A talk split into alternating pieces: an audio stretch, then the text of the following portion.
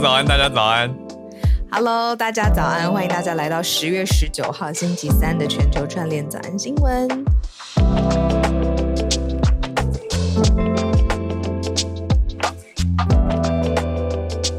我们今天的社群时间要跟各位正在收、各位正在收听的国际青年朋友来推荐一个活动。没错。呃，今天的主题是很新颖的，叫做 Metaverse 世代大未来。嗯，是教育部青年发展署主办的全球青年趋势论坛，也谢谢主办单位今年再一次邀请我们主持。那今年一样，其实有直播的，所以呢，时间是在后天十月二十一号星期五，台湾时间呢是上午的九点二十分到十一点五十分，在 YouTube 还有 Facebook 上面直播，那也会上即时的中文字幕，是方便大家，也欢迎大家收看。我还记得去年的议题有教育学习、社会创新、就业，还有心理健康，都很精彩。那我们今年要聚焦什么领域呢？嗯，我觉得是。我们都很有兴趣，我觉得大家也会越来越有感的，像科技、未来与生活。那今年的主轴议题是放在社群互动，还有数位生活想象以及未来职场这几个大方向，非常生活化。嗯，而且主题论坛的卡司阵容非常坚强，有邀请到数位发展部的唐凤部长、宏基集团的创办人施正荣先生，还有密涅瓦大学 Minerva University 的创办校长 Terry Cannon。还有世界青年领袖峰会 One Young World 青年大使，他同时也是印度的区块链独角兽 Fire 的创办人 Pratik Gauri。嗯，这么多不同角度的交流，还有刚才听到的阵容。真的很丰富，我自己也很期待啦。那数位化对于全球青年的影响，在这边不用多说，我们好好来探讨一下。就是在后天早上，嗯，我们在主持台上也要听各位大大的分享。嗯，讲到主持台啊，今年也是实体的主持，嗯，所以很早就要到会场。呃，那我们就在这边跟大家请一天假，因为后天早上的时间我们不在，我们要去主持这个论坛。没错，就是周五的时间啦。我跟浩尔会在实体的活动现场，所以在这边的 Clubhouse 的节目，还有 Podcast 上面的节目，我们就请一天假暂停一次。八点到九点我们不在，不过呢，九点到二十到十一点十五上线，就可以在直播上面看到我们更多的细节，还有连接资讯，我们放在资讯栏当中给大家参考。嗯，那现在在 Clubhouse 房间里的大家就可以看到，我已经把链接放上来了。这个是 YouTube，、到时候直播就在这里，你可以点进去设定开启通知，这样后天早上就可以来上线看我们的直播现场。嗯嗯，好，所以这个也是要彩排的。对啊，没错没错，这个，所以我们连续两个晚上会见面。对耶，这、嗯、这次时间确认了。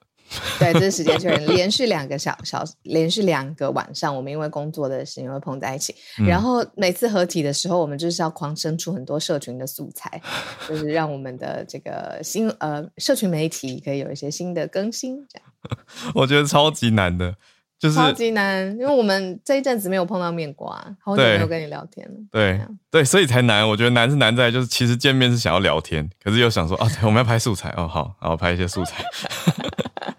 讲到聊天，我觉得还有一点点时间可以跟你聊一下，就是也跟大家聊一下，就是我觉得电影海报这件事情的设计很酷。我昨天看到这一题的时候，我就直接先想到你。呃，我在最大概哇十年之前，我就听过有一个风潮，因为现在电影海报很很很绚丽嘛，嗯，然后就有人在推用一种极简主义的方式，把这个电影浓缩成一个。一个一个非常抽象，比如说一颗苹果好了，然后它就代表的是睡美人，嗯，然后哦，对，用非常极简的方式，对，然后去把这个电影里面最重要的地方画龙点睛，然后把它画出来，然后成为电影海报。然后这个风潮就是他在呃网络上面问大家说，如果画成这样，你还知道我在讲哪一部电影吗？那有一些经典到，比如说画一颗苹果，大家会想到睡美人，或者是想到做梦，大家会想到那个 Inception 盗梦什么什么，对对对。然后大家就讨全面启动，大家讨论说电影海报到底应该长成什么样子？嗯，对。然后我然后好，时光移到现在，就是。AI 科技领域这么新鲜，我们昨天就看到一个，就是用 AI 生成的电影海报。我跟你讲，超级爆笑，像什么穿着 Prada 的恶魔，嗯、在 AI 的想法里面，他就真的是找了一个恶魔，然后身上穿着 Prada，然后这个蚁人他就真的是一个很很一般的大叔，然后身上有一只蚂蚁。对，然后就是根本跟电影明星没错，跟电影明星还有剧情是没有关系的。可是就跟你看 Ant-Man，就是就是有一只手臂上的一只蚂蚁这样子。对，我觉得很好笑，很多很多。感觉是因为他们资料库可能没有跟、嗯、跟搜寻结果或者很多搜寻引擎联动吗？我在我在猜啦，因为理论上如果是 Devil Wears Prada，应该会一直看到电影相关的一些图像才对啊。可是他的资料库可能没有。对，你这么说，对啊，我好认真，你好认真哦。然后我们就在看到底到底是人介入，毕毕竟电影海报它一一方面是你知道要捕捉它最重要的精髓，也有一些创作的过程。嗯、那人创作比较好，还是 AI 创作比较好？嗯，AI 这样也不算创作嘛，算是生成。生成，对对啊，所以我就觉得很酷。我看到这就很想跟你分享，好有趣。我前两天刚好也在跟我们其中一个。听友来聊，算电影海报吗？跟 Joey 在讲到电子纸或电子阅读器的事情，就在讲说，哎、现在有，就就他有在关注嘛？我就问他说，现在有彩色的吗？他说，其实去年大概 Q 四开始有一些彩色的应用了。那他觉得有一个不错的应用是，如果有一个电子纸贴在自己的墙上，这样他就可以一直轮播不同的海报。因为我觉得现在大家收集海报的习惯好像跟以前也不太一样。既然聊到了海报，以前大家是贴满房间路线嘛，可是现在好像会变成不是那么爱贴东西。可是海报收着就卷起来的话，也没有发挥展示价值。所以如果有一个轮播的荧幕，好像不错。而且电子的话又又蛮环保的，就会感觉好像不错。可是当然，这个电子纸的技术大家也还在看。可不可以更你说翻页顺畅，解决残影的问题等等？八点十一分，好好好好，今天先来进盘点了，我们就来聊聊几个国际上跟台湾也有关联的新闻，作为今天的第一题哦。嗯，我觉得这一题应该要得到更多的关注跟讨论。好，我们从第一题，第一题是讲到 SpaceX 要独资来台湾，也就是。伊隆马斯克的这个太空的公司嘛，那他们很指标性的产品就是 Starlink 星链，现在已经在台湾这边研拟，而且有机会落地，最快可能明年就会开始台湾有 Starlink 的相关服务了。那我们也看到台湾这边的科技大厂开始有相对应的一些说法跟想法，甚至也许要有良性竞争。待会来看第二题，则是。乌克兰用不同的角度观看哦，看到乌克兰也是一个代孕大国。除了现在大家都看到的战争之外，同时在乌克兰还是有许多代孕母亲。第三题则是关注到瑞典，瑞典除了选出新的总理，总理上任报告之外呢，还有新的气候部长，年纪轻轻二十六岁而已，来认识一下。最后一题则是一个国际的太阳能电网，那哪一国跟哪一国之间？新加坡跟澳洲之间要联手打造一个跨洲跨国的太阳能电网，而且从海底的发电力量来传送电力，要把电力从澳洲送到新加坡。嗯，好，蛮多科技的题目的。嗯，好，我们就先从这个 SpaceX 开始讲起吧。嗯，讲到低轨卫星哦，嗯、或者是嗯，在太空上面的发展，你会想到太空产业这种供应链的话，其实可能嗯，有一点跟大家日常生活的概念有点。不知道是不是符合，就是台湾在这一条太空产业的供应链上面，其实有非常非常重要的位置。那这个位置呢，在国际上面就变成了一个重要的吸引力。好，我们怎么说呢？现在台湾不是有一个新的数位部吗？对、嗯。那他们呢，做了一个新的呃 proof of concept，就是概念性验证，说这样子到底可不可行？嗯、如果可行，我们就快速让它通过这样子一个专案的方式。嗯领了一个五点五亿元的预算，要在全台湾设置超过七百个地面接收站。为什么要有地面接收站呢？因为因为特斯拉的执行长他不是创办了 SpaceX 吗？嗯，他的 SpaceX 他的低轨卫星服务非常有望来到台湾。那他他来到台湾之后，当然呃。这个讯号打到卫星之后，当然在地面上面也要接收站嘛，这样子的这个卫星低轨 Starlink 才有办法就是服务让大家可以用。那所以又有接收站，然后现在 SpaceX 他们也有就是意愿来台，那所以很快二零二三年这件事情如果一切顺利的话，就会顺利启动。这是很大的消息，我觉得。可是我觉得好像还没有看到太多社群的讨论，因为说这次很大的消息，我觉得两大面向，第一个是国防考量，嗯、第二个是、嗯、第二个是科技有可能带起一长串的产业链，还有相关的技术跟各各个厂、大厂、小厂都会带动很多的，你说零件啊、技术的研发、软硬体。嗯有没有办法做好的整合，结合到这个目前可以说是全球还是以低轨卫星技术来说，整合度目前最高的还是 Starlink 嘛？嗯，嗯，那当然大家也会担心说，哎，Elon Musk 他好像反复变来变去。我们前几天不是还讲到说，他要考虑说没办法无限期的一直提供免费的低轨卫星给乌克兰吗？嗯，就要美国政府付钱。可是过了一两天，他又翻盘说。他会觉得要做对的事情，所以继续无限期免费。嗯嗯嗯嗯，就这个反复会让大家蛮蛮蛮疑惑的。那因为反正这件事情它也还在行进当中，不过整个方向是好的。嗯、那我还有看到另外一个切角，就是也是因为这则新闻哈尔分享之后我才看到的，就是说，呃，这样子这么新的科技的技术，低轨卫星，然后 Starlink，大家可以用这种低轨卫星的方式变成我们手机啊日常上网的服务。嗯、其实，在法规上还是算。电信事业，可是以台湾的法规来说，电信事业如果外资要进来，它的持股上限是百分之四十九，就是不能张对大股啊，就是不可以有，有不可以在台湾有一家 Verizon 或者台湾没错，从别的地方的大电信商直接进驻。对，什么 AT&T 也不能够进来。假设这样，嗯、可是 SpaceX 它如果要独资进来，那怎么做？所以数发呃数位部才做了一个这种新的、嗯、特殊的嗯措施吧。嗯，对，用这个 POC 的专案。嗯嗯嗯嗯嗯。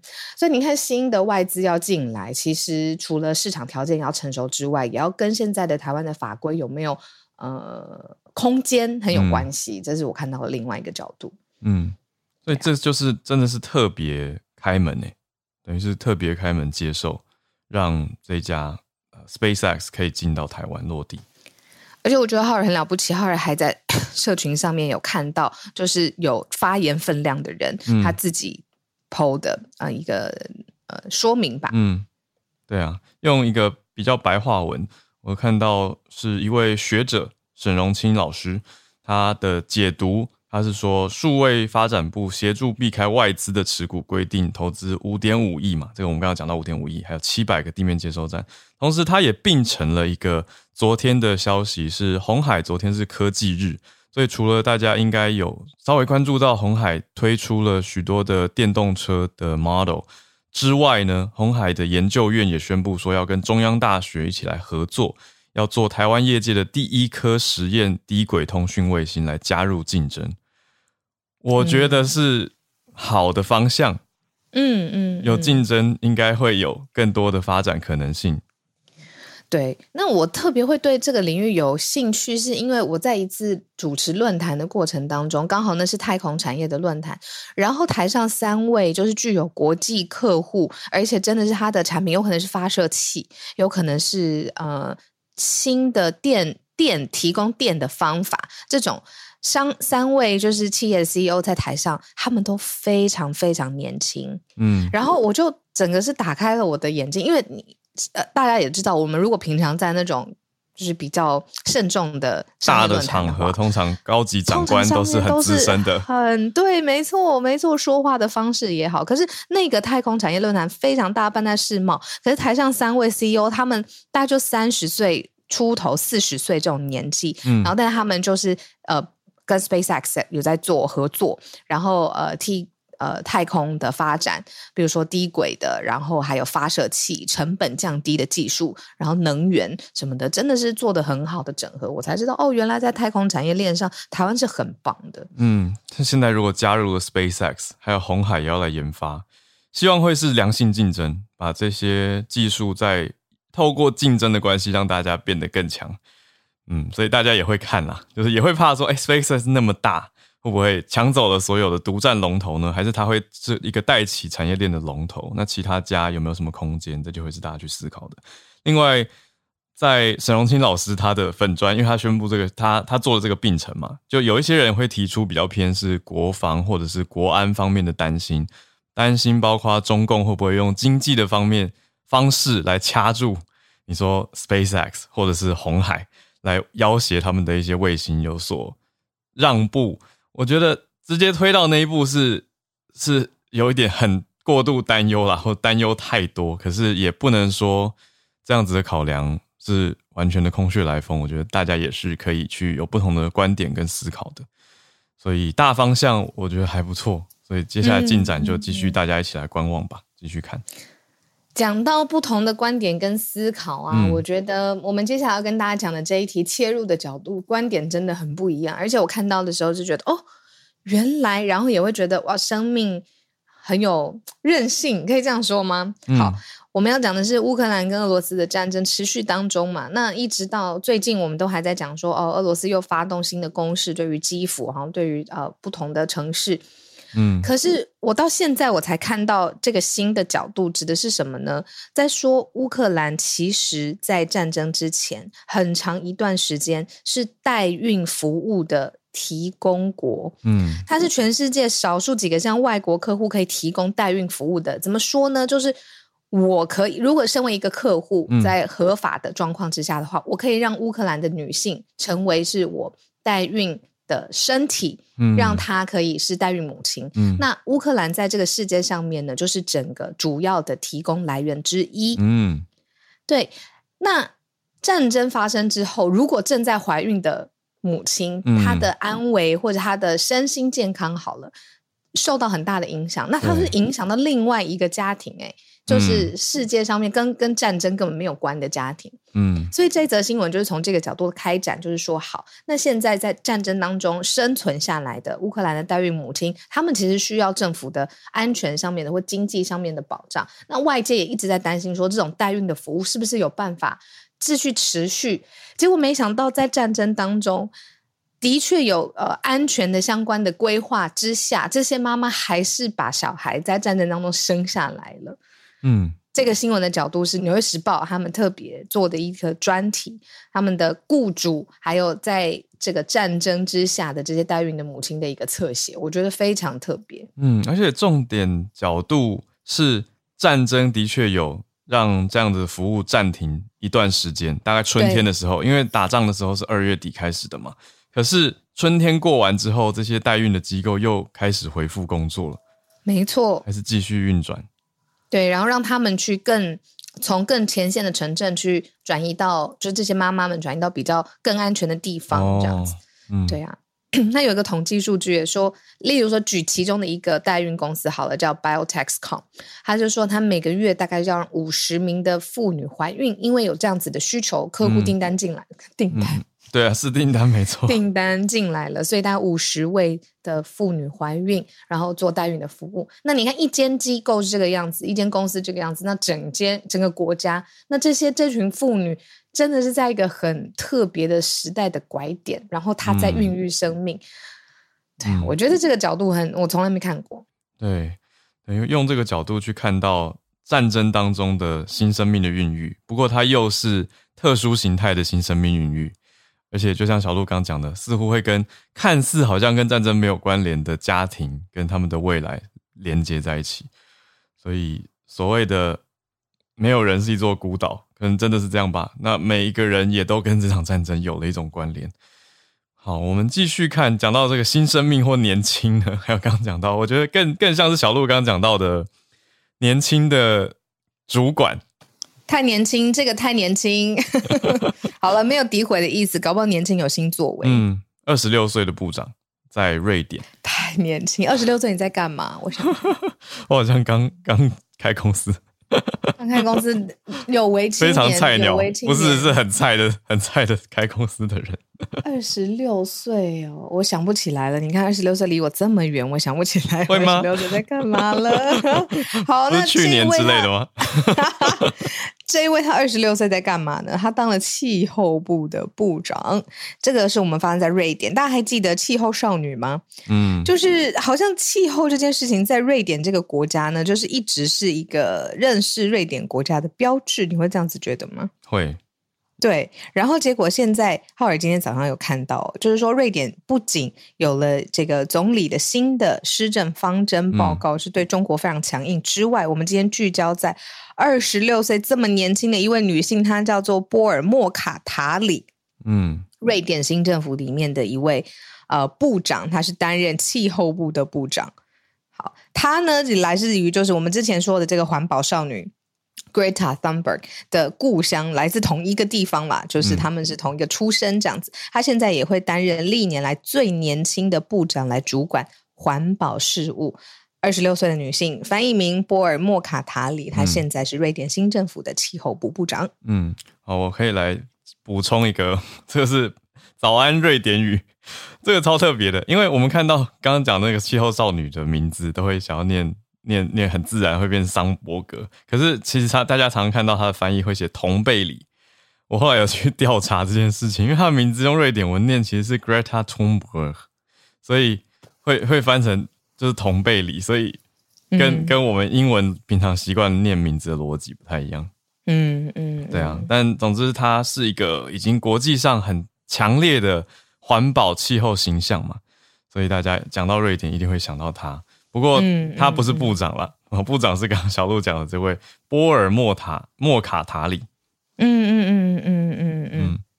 那他在过去其实也批评过，就现在的新总理所领导的政党是叫做温和党 （Moderate Party）。他说：“哎，这个党怎么可以跟民主党比较靠拢？就是关于气候方面的议题，他是有很强烈的意见的。他的背景。”蛮特别，他的背景其实是伊朗家庭。哦，伊朗啊，嗯、对，所以他是在瑞典长大的，但家人是伊朗裔。伊朗人，嗯嗯嗯嗯嗯。那本来瑞典就有很年轻的部长，瑞典本来就有二十七岁的部长，可是现在这位二十六岁部长又破纪录了。嗯，对对，大家在看的是他比较比较积极的作为。嗯嗯嗯嗯嗯。嗯那今年同辈里她是十九岁，我为什么知道这件事情？就是大家知道那个气愤的环保少女，就是嗯，她十六岁的没错，十六岁的时候，二零一九年她入选了《时代》杂志的，就是十大重要呃人物嘛。那所以现在二零二二年是她是十九岁，所以这两个不同的人呢。我们现在在说的是二十六岁的是气候部长这样子，没错。对，那就小小附带讲一下瑞典。大家可能有印象，我们早安新闻去年有讲过，瑞典的总理去年的总理选上之后又离辞职嘛，那重新不信任投票之后又重新选回来。可是经过了一年左右，在瑞典今年的大选当中，因为大选失利的关系，所以之前的总理就辞职了，所以现在有新总理选上。那新总理像小鹿刚刚讲的，我们有看到的是说，他对中的政策目前新发表是比较强硬的。嗯，那新总理是叫做克里斯特森 （Kristersson）。对，所以就是瑞典政坛的一些消息，这样子、嗯、都是黄蓝哦，就是呃不一样的国旗。我刚刚看到国旗的小小小标志，嗯、那我们这讲的是瑞典。对，好，八点二十七分，我们今天最后选跟大家一起分享的这一题跨国有关洲际的电网、太阳能发电。新加坡跟澳洲一起携手合作啦，那这件事情当然就是面对未来的你说发电的可能性之外，还有一个就是洲际合作、跨国合作的案例。现在第一个发生在新加坡跟澳洲，所以算是一个科技往前，然后国力共同往前的一个新的消息。而且是再生能源，不是只是传统电力，而是太阳能嘛，会让大家特别眼睛一亮。所以这是一个充满亮点的计划，也是国际的能源大案子啊。那讲的是用太阳能来发电，可是从澳洲的海底电力电缆把大量的太阳能发电输往新加坡。这是因为现在同时澳洲跟新加坡也最近首脑正在会谈，就这几天他们有谈到区域安全等等。可是我们现在看到特别看到的是能源，因为这他们现在在讲的这一家是一个洁净能源的新创公司，叫做 Sun Cable，也是有新创的元素在这次的案子当中，用 Sun Cable 这个太阳电缆。它同时等于结合了太阳能跟海底电缆的概念嘛，所以合在一起是太阳电缆。要打造从澳洲的北边沙漠把高压电输往新加坡，那如果成功的话，就会是全球这方面第一个跨这个洲际，这个讲的是洲哦，就是从大洋洲到亚洲的这个 intercontinental 的这个洲际电网。所以它不只是跨国而已，它还跨了不同的大洲。让大家会觉得，哎，澳洲是不是有机会在这一次的再生能源大案子上面崭露头角，或者是发挥更大的潜能？因为过去我们在早安新闻也讲过，澳洲的能源讨论其实蛮多的嘛。那澳洲这几年刚好也受到极端气候的影响，感觉特别的明显，所以会让大家想到说，哎，开始走这个绿色能源的国际大案。因为澳洲还有一个很有名的是，澳洲的煤炭跟天然气。都是出口大国，所以很多人会批评说，澳洲的减碳做得不够力。所以，因为燃煤还有煤炭在澳洲还是主要的发电来源嘛，所以这一次的这个案子有没有机会平衡一下？不过不只是在澳洲提供能源，它也往国外输出能源，也提供能源给新加坡。嗯，对，这个是我们帮大家整理的第四题的消息。嗯，八点三十分。刚刚好，现在房间的两千五百万朋友，两千五百万，我在干嘛？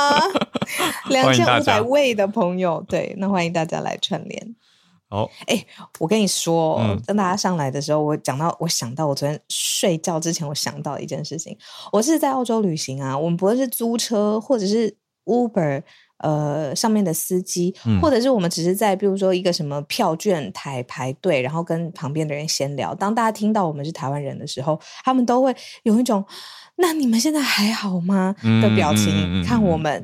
然后一个发生，两个发生，我还不以为。到第三次，我记得是在一个租车站，我就真的忍，就窗口在跟我们讲话，我就是忍不住就说：“哎，我们今天已经连续三天问我们，嗯，好不好了？”嗯然后他那个对方是一个嗯非常活泼的女性，她、就说：“对，因为我们都觉得你们要打仗了。”嗯，我朋友不约而同在、啊、在欧洲念书，结果他们班的阿富汗人就以为他是难民。哎，就是因为阿富汗人觉得我们是难民去欧欧洲这样子。对，应该说听到台湾议题或听到台湾就会想到。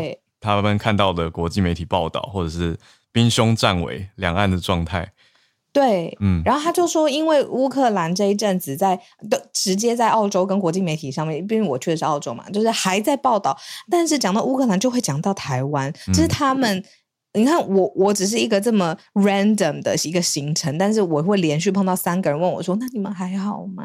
嗯，就一种关心的语气嘛。对啊，是这种，我就觉得哇塞，这个。国际媒体，国际媒体描绘的角度，对对啊，媒体本身，嗯，影响大家的认知跟观感。而且，其实大多数人也许他是有一个，他不一定，我们其实也是啊，就是用自己去理解的话，很多议题我们是有一个大概的印象，那不可能每天追每一题，所以有一个大概印象。那如果遇到了你有关注的国际题目的相关国家的人，可能就会用你的角度去去关心吧。讲到媒体啊，嗯、就是。昨天呢、啊，我看了一部片的试映，然后是台湾自己，就是全全部从资金到拍摄到剧本什么，就全部都台湾自己就对了啦。嗯，那我觉得你会非常非常喜欢，叫《最后真相》。我没有拿钱，但是我就去看了试映片。它是犯罪悬疑惊悚，然后反转加反转。哦，我就讲到这边。张孝全主演，张孝全很久没有看到他的主演的作品了嗯嗯，但他演的是一个从电视台。做犯罪调查的社会线的记者，嗯，然后主持人，然后转战网路。他的 YouTube 原来是从什么零十个订阅，然后发生了一件事情，嗯，他开了一场直播开始，嗯，然后百万订阅，所有的人在追一个案件，最后真相到底是什么？他要知道真相之后，要不要用 YouTube 这种形式让大家知道真相？哦，我讲到这里，讲非常好讲蛮多的，感觉到对电影的喜爱。好，我们讲讲真相，我们就需要用科学来调查。好，我们今天待会聊比较多，我们还是要进到每个礼拜三固定的 SMC 早科学的时间。没错没错，还是要先跟 Snae 来连线。SMC 台湾，Snae 早安，Snae 早早安，好早安，小鹿早安。嗯，今天早上想要跟大家分享的是一个 SMC 跟台湾事实查核中心合作的题目。嗯，那呃。这个研究不知道大家，就是这个新闻不知道大家有没有印象？就是它新闻标题就写说，研究显示每天喝一公升啤酒可降低失智风险。我好像有看到有听友 贴在社团过。对，它其实是一个八月，应该是台湾八月的时候的新闻这样。然后我特别想分享这一则，就我们常常跟 TFC 就事实查中心合作，然后就是会查一些，不管是嗯。大家社群媒体上会传的一些，呃，好像很科学的说法，或是有时候甚至是新闻里的，像这一次就是新闻。嗯，那嗯，我会特别讲，是有些人可能看了就把它当好好玩的，这样就开玩笑，晚上吃饭的时候说：“哎、哦，你就是多喝点没关系啊，可以喝一公升。”对对对对对。但我觉得他是，如果真的大家渐渐会有这一类的印象，有一些嗯，可能会蛮严重的后果。嗯，例如说他其实。不能喝酒，或他喝太多，然后或者说他本来就喝酒想戒酒，但看到这个新闻就觉得你看嘛，其实还好。嗯，我觉得那哦，就变成一个借口说，那我可以喝这样吗？对对对，就是我觉得有各式各样的这一类，不只是喝酒，有的时候有其他。嗯、但我特别今天想要讲的是这一类的研究，嗯，即使在新闻，就我们没有办法一时之间改变，嗯，新闻媒体的，比如说标题啊，或是他们产制新闻的内容。但我觉得，当我们看到这一类研究的时候，也许有一些，嗯。嗯，概念可以先建立起来，然后可以帮助我们吸收这一类新闻或科学研究的时候，嗯，又更正确一点。这样，所以，嗯，SMC 就真的回去看。到第一个就是去看到底有没有这个研究，嗯，很多时候就找不到，或是它是一个某一年在某一个地方开的研讨会的一个 poster，嗯，它甚至没有变成一篇研究，嗯，那我们去查，就真的有这篇研究，嗯，但是呢，这个研究没有得出喝每天喝一公升的啤酒可以降低失智症风险这件事情，嗯，对，它没有，但是它的研究的确也蛮有趣的，它。就是大家要知道，这种降低风险啊、提高风险这些，嗯、通常讲到这种词的时候，他做的都是关联性的研究，嗯、也就是他去比较 A 这件事情跟 B 这件事情的关联性，跟 A 这件事情跟 C 的关联性哪一个比较高？嗯，所以它永远是一个比较。那他这篇研究比较就是先，如果很简单，把它，它有当当然有各式各样的组别嘛，那我们就把它变成是，嗯、呃，跟完全不喝酒的人相比。嗯，有喝酒的人罹患失智症的风险比较低，这这个的确有点跟我们原本理解的相反，就有喝酒应该风险比较高，但他的确发现跟完全不喝酒的人比，有喝酒的人罹患失智症的风险比较低。嗯，对，然后他也再去看，就是完全不喝酒的人跟戒酒的人这两组，那罹患失智症的风险没有差异，也就是你原本喝酒，嗯，但是你后来戒酒了。那你如果一旦戒酒，你跟完全不喝酒的人比较起来，其实你们没有谁比较高会得到失智症的风险。嗯嗯嗯。也就是如果呃，失智你想要呃降低或是有比较低的失智症风险，你以前有喝酒，你现在戒酒是来得及的。好，这两件事情其实它都可以当标题。对。但是那它是关联性研究。对。所以其他的变化因素我们不知道。对，所以这个研究它其实没有办法排除，例如说完全不喝酒的人，他是呃，因为他本来身体就不好，他本来会过敏，或是他本来反应就比较高，所以他完全不喝。嗯，或是喝酒的人，他其实例如说喝的这篇呃这篇研究没有办法去区分你喝的是什么酒，所以他就是以酒精的摄取量作为主别。嗯，但例如说，例如说我们都知道，呃，喝红酒跟喝啤酒。它的有可能代表是社经地位不一样，嗯，就是社会经济地位不一样，对，所以其实，嗯，他没有办法排除的是，也许喝比较多酒的人跟没有喝酒的人，刚好他比的是，嗯，社经其他的条件，呃、对，他是其他的条件。嗯，所以他们在做这样研究的时候，其实是会有限制的。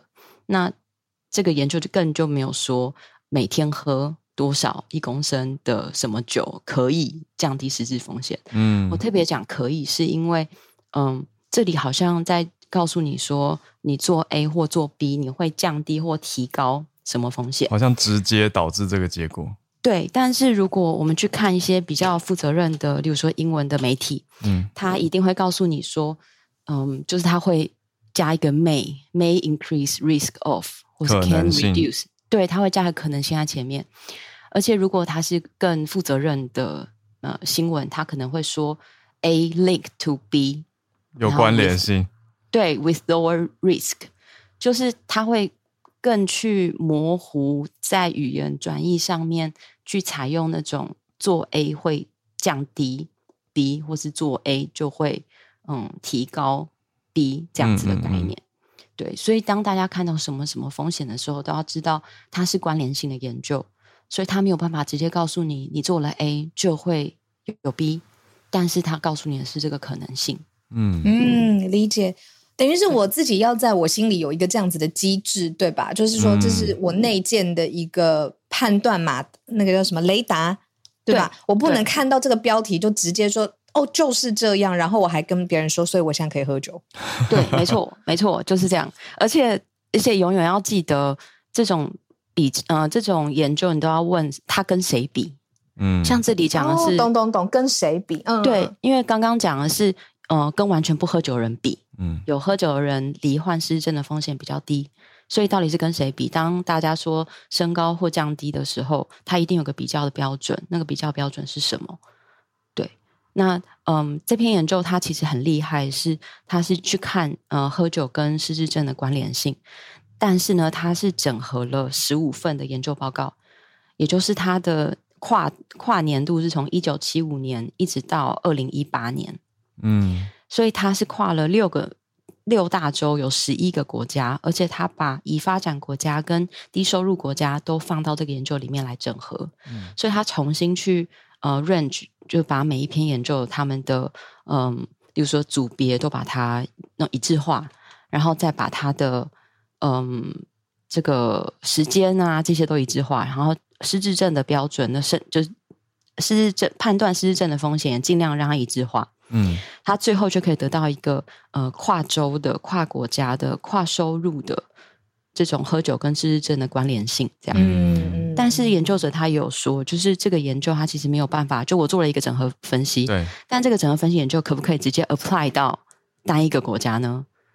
作者直接告诉你说不行。嗯，作者都说了，作者说不行。其实这里面作者所有的研究里面，嗯嗯、我自己最喜欢看的是 limitation 研究限制。对，就是让作、嗯嗯嗯、让作者告诉你，我在做这篇研究的时候，哪些事情是我没有办法 cover 到，而且我没有办法得出的结论。哦，这很重要。嗯嗯，对，没错。所以他这样的，虽然他做了这个研究，最后得出了这个不喝酒人相比偶尔喝酒得到失智症的风险比较低这样的结论，但他提到几个研究限制。第一个就是，嗯，这里面去评估你喝多少酒。是研是受试者的自评结果，嗯，就是我问浩尔说，你上个礼拜你觉得你每天大概喝多少酒？上礼拜没怎么喝吧？对对，就是自评结果，自评对，所以这个自这个自评结果，它嗯，大家就是第一个，他可能不一定是故意要高估或低估，但是我们的记忆就是会有一些呃出入。所以我可能评估出来的这个数字跟真实的数字是有落差的。嗯，再来是这些研究里面没有区分他喝的是什么什么类型的酒。那刚刚就讲不同类型的酒可能跟其他的嗯人口社会特征是有关系的，或是有重叠的。再来就是在大家做饮酒跟失智症或是跟其他疾病的时候，饮酒的频率可能是尤其是失智失智症的风险的重要因素。但是这篇研究就是过去它整合了十二个研究嘛，诶，十五个研究，嗯，这些研究其实没有去区分呃饮饮酒的频率，所以这作者就告诉我们，我这篇研究至少有这三件事情是限制，是是限制。嗯，对。再来就是这个受试者的平均年龄，就是因为失智症是一个呃老年人比较容易获得的疾病，嗯，所以他收的受试者都是高年龄层。嗯，所以这个跟我们过去看到的很多研究不太一样，就是过去研究可能它的 range 是从二十五岁到什么六十五岁、七十五岁之类的，但这些的受试者平均年龄是七十一岁。嗯，也就是他是六十岁以上往上算，嗯，那研究没有办法排除。是不是其实重度喝酒的人，他可能的寿命可能就没有长到这个程度，嗯，所以他就很自然的被排除了，并不是喝很多酒的人不会得到失智症，而是他可能根本就不在这个研究里，对，他根本不不在这个研究里，嗯，所以可能是研究收集饮饮喝酒的人，他就是相对健康，而且他活下来可以参加研究的人，嗯嗯。对，那有一些戒酒，这里面有特别去看戒酒，但戒酒有可能是因为他有一些健康因素，所以他才开始戒酒，所以不代表戒酒的，也就也就是说，戒酒的人跟完全不喝酒或喝酒的人，他们原本的健康程度其实不一定是比较好或比较差。嗯，对，那也就是说，在这里他没有办法排除不喝酒的健康基准就一定比喝酒的好。嗯，因为我们这里看到是喝酒比不喝酒。要，呃，失智症风险比较低嘛？对，可是等于是这个研究，它是归纳了很多的结论或结果，对，去回推说可能有这样的关联性。对，所以他看到关联性，但他不知道为什么。嗯嗯嗯。但我们要进去看为什么的时候，他刚刚讲的这些东西都会是重要的。对啊。对，所以当我们看到这一类研究的时候，第一个就是它一定有这样子的关联性研究，它的重要性在于它可以做非常多的资料，比较全面的去看。嗯，但是它可能没有办法告诉你后面的原因是什么，嗯、甚至它不会，就是大家要知道这里面有很多因素是因为人数很多，因为时间很长，所以我没有办法去排除的。嗯，对。那他如果最后被简化成说。每天多喝，呃，每天喝一公升啤酒就会降低实质风险。它其实是不只是过度简化，我觉得这个标题基本上就提供了很多不存在的资讯。对啊，可以说是不不存在的资讯，算是很委婉的说法。就是刚刚讲到说，也没有也我们也不知道他们喝的是什么酒，可是标题就直接说喝一公升啤酒。对，他其实呃，我仔细去看，他其实是从呃国外媒体。编译进来的，嗯，那国外媒体在书写的时候，他就算了，他就算说，哦，那嗯，这个组别里面每天呃 intake 多少的乙醇，就是酒精，嗯，嗯，然后就算，那如果是一杯啤一公升的啤酒里面有多少酒精，所以就相当于你喝了一公升的啤酒，它其实就是想要算给你看，然后给你一个 idea，嗯，大概这个 intake 是多少，嗯。哇！但是它最后就变成好像这个研究告诉你是这样，其实不是。对，而且中文的标题直接写“研究显示”。对对，但他明明就没有这样，所以我觉得，嗯，这篇研究以及我们最后，其实我们常常做这一类的事情。那有几件事情想要跟大家分享，就是第一个，你看到，嗯，增加或降低风险这类研究，都要知道他们是没有直接关联的。呃，没有直接的因果关系，他们可能有关，就是你要摸在心里加一个可能，嗯，嗯，然后要知道它是有很多限制的研究，但是它仍然很重要。那再来就是，不是国外的媒体报道转转来台湾，它就嗯，它就更可信。嗯，很多时候，嗯，即使是国外的好的报纸，如果记者他是，例如说我们看，嗯，我们曾经有做过，就是他是好的报纸哦。但这个好的报纸，他书写的人，他呃不是科学记者，不是科学编辑，嗯、那他可能他写出来，他解读研究，他转译，可能就没有那么正确，里面就可能会有错。嗯，所以即使应该说不是所有的国外的大报都可信，就是他的讲的科学研究可信。再来就是不是所有好的报纸里面的所有呈现跟所有研究都是没有错的。嗯嗯，然后再来就是科学的限制很重要。如果嗯科学没有限制，几乎这个科学就没有可信度就非常低。嗯，理解。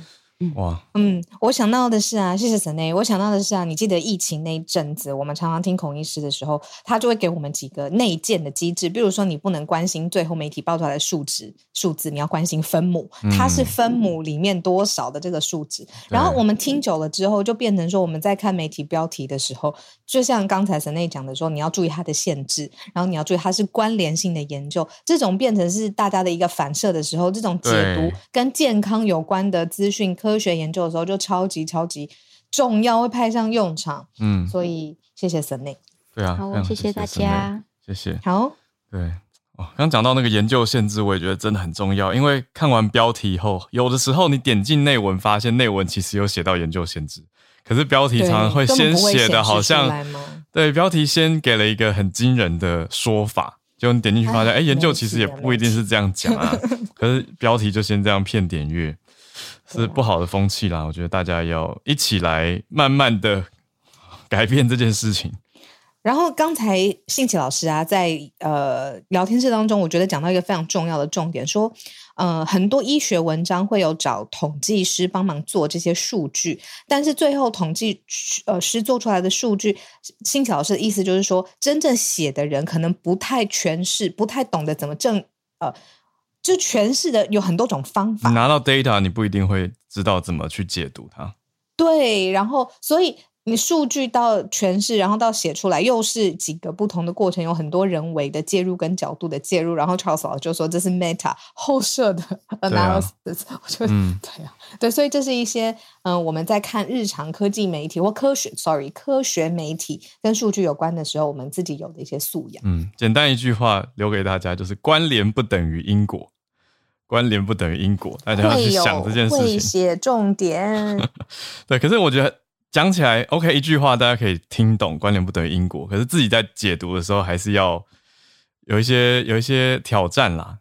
因为、嗯、因为最最直觉就是哦，看完直接带走跟人家聊，嗯、好像轻松有趣。嗯、对，可是哎，看再多看仔细一点点，会发现说哦，关联不是因果，直接造成。好，嗯，在我们今天串联之前呢，嗯，我要想特别谢谢，就是呃，花一点点的时间，因为昨天我们聊到统一教嘛，嗯，呃，日本彻查统一教，还有统一教在世界各地，尤其是日韩的发展。对那宇宙虾米昨天就写了一篇非常长的，呃，而且资讯非常丰富，帮助我还有我们大家理解的，呃，一些侧面的资讯。那我想先花一点点的时间，呃，谢谢宇宙虾米之外，也跟大家分享，就是说。统一教他帮我们补充，昨天没有上来跟我们分享，他用文字上面跟我们说的这些话，所以呃，这个老师跟翠翠稍微等我一下下，他昨天是在讲说，就是嗯、呃，统一教其实最早之前也不是走这种敛财或者是负面迷信，他最早一开始也是非常认真宣教的，然后是呃第一位到日本的宣教士还偷渡了两次，好不容易入境。经过非常不容易的状况之下，才在日本建立教会。那韩国也是，韩国其实最重要的是天主教跟基督教的人口很多，首尔很多的十字架，所以一开始到韩国的时候，统一教也被认为是异端，是有被其他教会压迫。所以就是说，在一开始创立的过程，他们非常呃认真的时候，那个起始点很辛苦。但是有一个很特别的交织点是，日本的统一教呢，跟反共这件事情有一点连结，就是极度的反共，然后还有结交了就是日本当地的自民党的人士，那是统一教当时他创办发展起来一个非常重要的拐点。那这些人反共到最后，主要的人有可能是政治跟商界的人士，他们就会因为反共的理念相同，所以就会透过自己的权力也好，或经脉人脉也好，去对统一教做一些。政治理念因为相近嘛，所以就给他们资助，这个提供他们相关的资金，然后包括自民党发展的过程当中的资金，所以是在政治理念上面这件事情，日本的统一教开始壮大起来。那之前安倍被刺，为什么跟统一教有关？是因为跟统一教相关的大型的活动上面，他们会。一直有一个政治上面的习惯，是邀请超级世界大咖，例如说川普、潘基文这些人来致辞。嗯、所以日本在这样子的特殊的发展文化上面，日本的统一教反而还超过了韩国本土，捐款的金额也远远超过了韩国，嗯、是他有一个这样子的背景的。可是因为就是他壮大之后，开始就是有人啊、派系啊、呃捐献金额的这种问题，然后呃比较歪楼啦，然后所以才会衍生出敛财。那日本统一教敛财的方式，现在备受诟病。是现在的状况，但是他在过去，他有一个特殊的发展文化历史。这是昨天宇宙虾米他帮我们补充的，非常谢谢他。嗯嗯嗯，好，那我们来今天的串联，非常感谢叶老师跟翠翠久等了，我们来跟叶老师连线。老师早安，早，哈尔早，小鹿早，还有 Cine 跟翠翠也早。那刚刚那个 Cine 提到那个就是那些科学报道，我想补充一个，就是说。其实另外一关是外电转转译成中文的时候，嗯，我自己就曾经碰到过。嗯，有的时候中文媒体呢会加以扭曲跟夸大。嗯，那所以所以有的时候我看到太就是这个叫什么 too too good to be true 的东西的时候，嗯，我会回头去找找就是英文媒体啊，还有原来的那个。那个就是原始的这个文献，如果找得到的话，嗯、对，对。那今天跟大家分享一个有意思的研究啊，就是在很多演讲的场合，大概都会看到有人拿起手机来拍投影片。嗯，那我我不晓得 Howard 跟小鹿有没有这个经验了，我自己是常常碰到这样，然后我会。当然，我会觉得有点不舒服，因为有的时候有些有些投影片其实是有版权问题的。对，就是可能上课就是教育的目的，我们被允许使用，但是如果他分享在网络上，可能会这个让我有让我有麻烦。嗯，但是又不能够马上跟他讲说不能拍。嗯，那。当然，就是说学生会说他想要记住这个内容，嗯，所以他拍。那这个研究就是关于，就是他们研究说，到底在上课的时候用手机拍投影片，会不能不能帮助记忆？嗯，那结果还蛮有意思的。他做了两部分的实验。那第一部分是规定他们一半拍偶数张，一半拍奇数张，嗯，然后接着考试。那在考试前要求说，他们不要不要先 study，嗯，就是直接用拍照的记忆去那个考，结果发现说呢，拍照比不拍照的更容易记住那个投影片的讯息，但是那个但是在这种状况下面，对老师的口语信息是没有差异的，嗯，然后第二个实验更有意思是让他们拍摄他们自己选择的投影片。那只要他们拍了大概一半，这样就可以。嗯，然后另外一半的学生则是跟着，就是跟着这一半，就是同学拍他就拍这样子。那结果发现说呢，那个不管是选择他们自己拍的，还是被要求跟拍呢，他们都更能够记住这个幻灯片的内容，而且就是口语的内容的记忆也提升了。那当然就是说他们没有。就是说，这个实验里面没有厘清的是说，为什么拍照会对记忆有帮助。嗯，那另外一个是说，这些学生他们本来就相信说拍照可以帮助他们记住幻灯片的讯息。嗯，对。那我自己的感觉，我是觉得第二个实验就是说，让他们自己选择自己拍要拍哪一要拍哪几张。对。为什么连老师讲的话都记得住？可能是因为很专心，他要。对，他要专心听，嗯，对，所以这个造成了差异。嗯，那当然就是说，看了这个看了这个 study 以后，以后看到学生上课拍投影片，大概不会觉得那么不舒服了。对，有一个方法是在一些比较有疑虑的页面，在那页角落加注，或是或是什么，也也可以是一个方式啊。那我知道有一些超级严格的方式，是从学期初或者一开始就说所有的都禁止拍摄，那也也是一种严厉的宣告。可是就像老师讲的，那个困难点就是学生他有一些真的很认真，他是要研究用途或是复习用，这个就有点难。对，嗯，那我自己是会跟他们讲说，你们呃，你们拍了，但是请不要上网去分享哦，嗯。对，因为主要是上网分上网分享会比较有问题，这样子。对啊，会有一些其他的延伸或是解读。可能就不是不是课堂里面本来在教室里场域要给大家的效果和目的。对，除了版权问题以外，另外一个是去脉络化的问题。嗯嗯嗯嗯，对，很有意思的研究，谢谢老师，谢谢，好，谢谢小鹿，谢谢。再连线到东京的翠翠，翠翠早安。Hello，早安，小鹿早安，还有大家早安。呃，好，今天算是也是这个慢新闻之嗯持续的一个算是追踪，就是说我们之前提到，其实日本从今年四月开始，所谓的成人的年龄已经从二十岁改到十八岁了嘛。那我们有提过可能会有一些纠纷，包括呃有关于 A B 产业的啊，或者说一些契约关系。那最近刚好今天 NHK 它有报道一个就是新闻，就是说呢，在今年，他们目前遇到就是最多的纠纷是来自于脱，呃，就是应该我先讲一下，就是日本有一个叫做国民生活中心，其实就是相对于我们的消基会这样的一个，呃，就消保会这样的一个地方。然后他们今年收到最多的一个，就是有关于，呃，就是新成人十八十九岁的新成人之间遇遇过最多案件是有关于脱毛，就是除毛这件事情的案件。Oh. 对，而且呢，这个案件它的他们的就咨询啊，跟去年相比是多了七倍左右。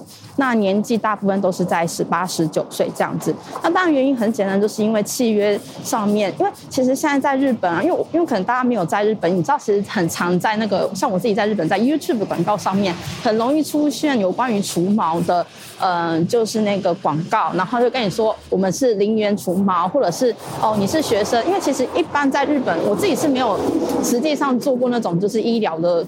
就是除毛，但是听说也是要耗费，就是三四十万以上的日币。那其实有一些年轻人，他们会在大学打工的时候，然后就存一点钱去除毛，是真的有这样的习惯。但是呢，现在的 YouTube 的广告，他会可能强调说，哦，我们是什么零元开始啊，或者是说你只要一点点的钱，你就可以除毛之类的。但是实际上，这些小朋友们，他们实际到了这个除毛的美容中心去咨询的时候呢，对方就会跟他说：“哎，你可以增，就是追加那个金额，可以升等到最更高级的。”就是按嗯，就是更高级的除毛方式，或者是说呢，就是其实你去的时候，实际上他根本就没有零元，或者他跟你说哦，我们已经结束了。结果很多人就因为这样子卷入的就是金钱纠纷，而且非常有趣的事情，所谓的金钱纠纷啊，这这件事情不只是女性，连男性的，就是除毛纠纷也是增加的。因为其实目前在日本，嗯，就是还蛮多，就是开始有男性也必须要除毛，就是显得你自己本身会更体谅体谅。更干净，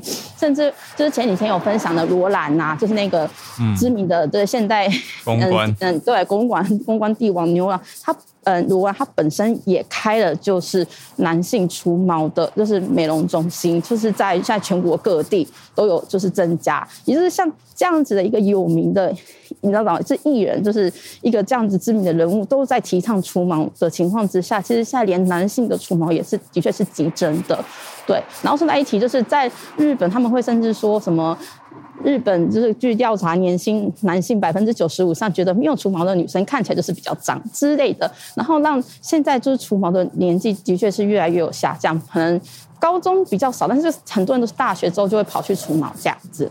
嗯，好，这就是我的分享，谢谢。嗯，谢谢翠翠，很特别。日本的文化还有大家观念感受的变化。嗯，哇，好。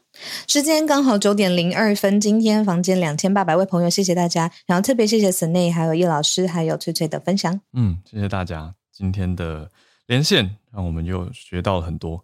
今天的连线就到这边告一个段落，我们就明天早上八点继续串联。但是也再次跟大家说，礼拜五我跟小鹿不在，我们礼拜五就休息一次，所以礼拜五早上不会有串联。可是欢迎大家来看直播主持。